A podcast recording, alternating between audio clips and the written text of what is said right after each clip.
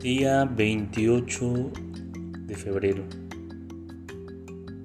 Lunes de la octava semana del tiempo ordinario.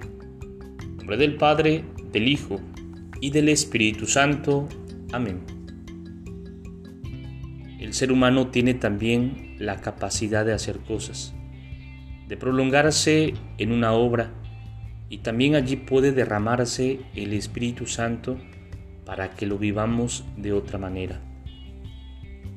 El Espíritu que infunde dinamismo también influye en nuestras actividades, en nuestro trabajo, en todo lo que hacemos, no solo para que podamos hacerlo bien, sino para que esas actividades enriquezcan nuestra vida para que no sean un peso o una simple obligación. Es decir, el Espíritu Santo puede hacer que esas actividades tengan un sentido, un para qué, que nos permita hacerlas con interés, con cierto gusto, y que nos sintamos fecundos en esa actividad.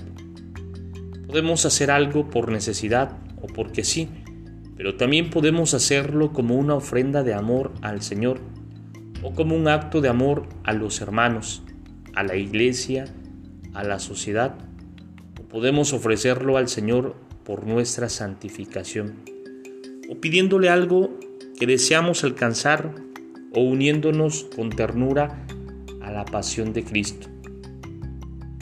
Esto permite que no solo nos sintamos bien cuando descansamos, sino también cuando trabajamos. Gloria al Padre, gloria al Hijo y gloria al Espíritu Santo, como era en el principio, ahora y siempre, por los siglos de los siglos. Amén. Espíritu Santo, fuente de luz, ilumínanos. Espíritu Santo, fuente de luz, ilumínanos. Espíritu Santo, fuente de luz, ilumínanos. del Padre, del Hijo y del Espíritu Santo. Amén.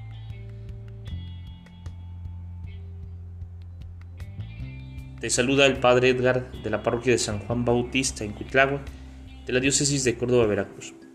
Saludos y bendiciones a todos ustedes.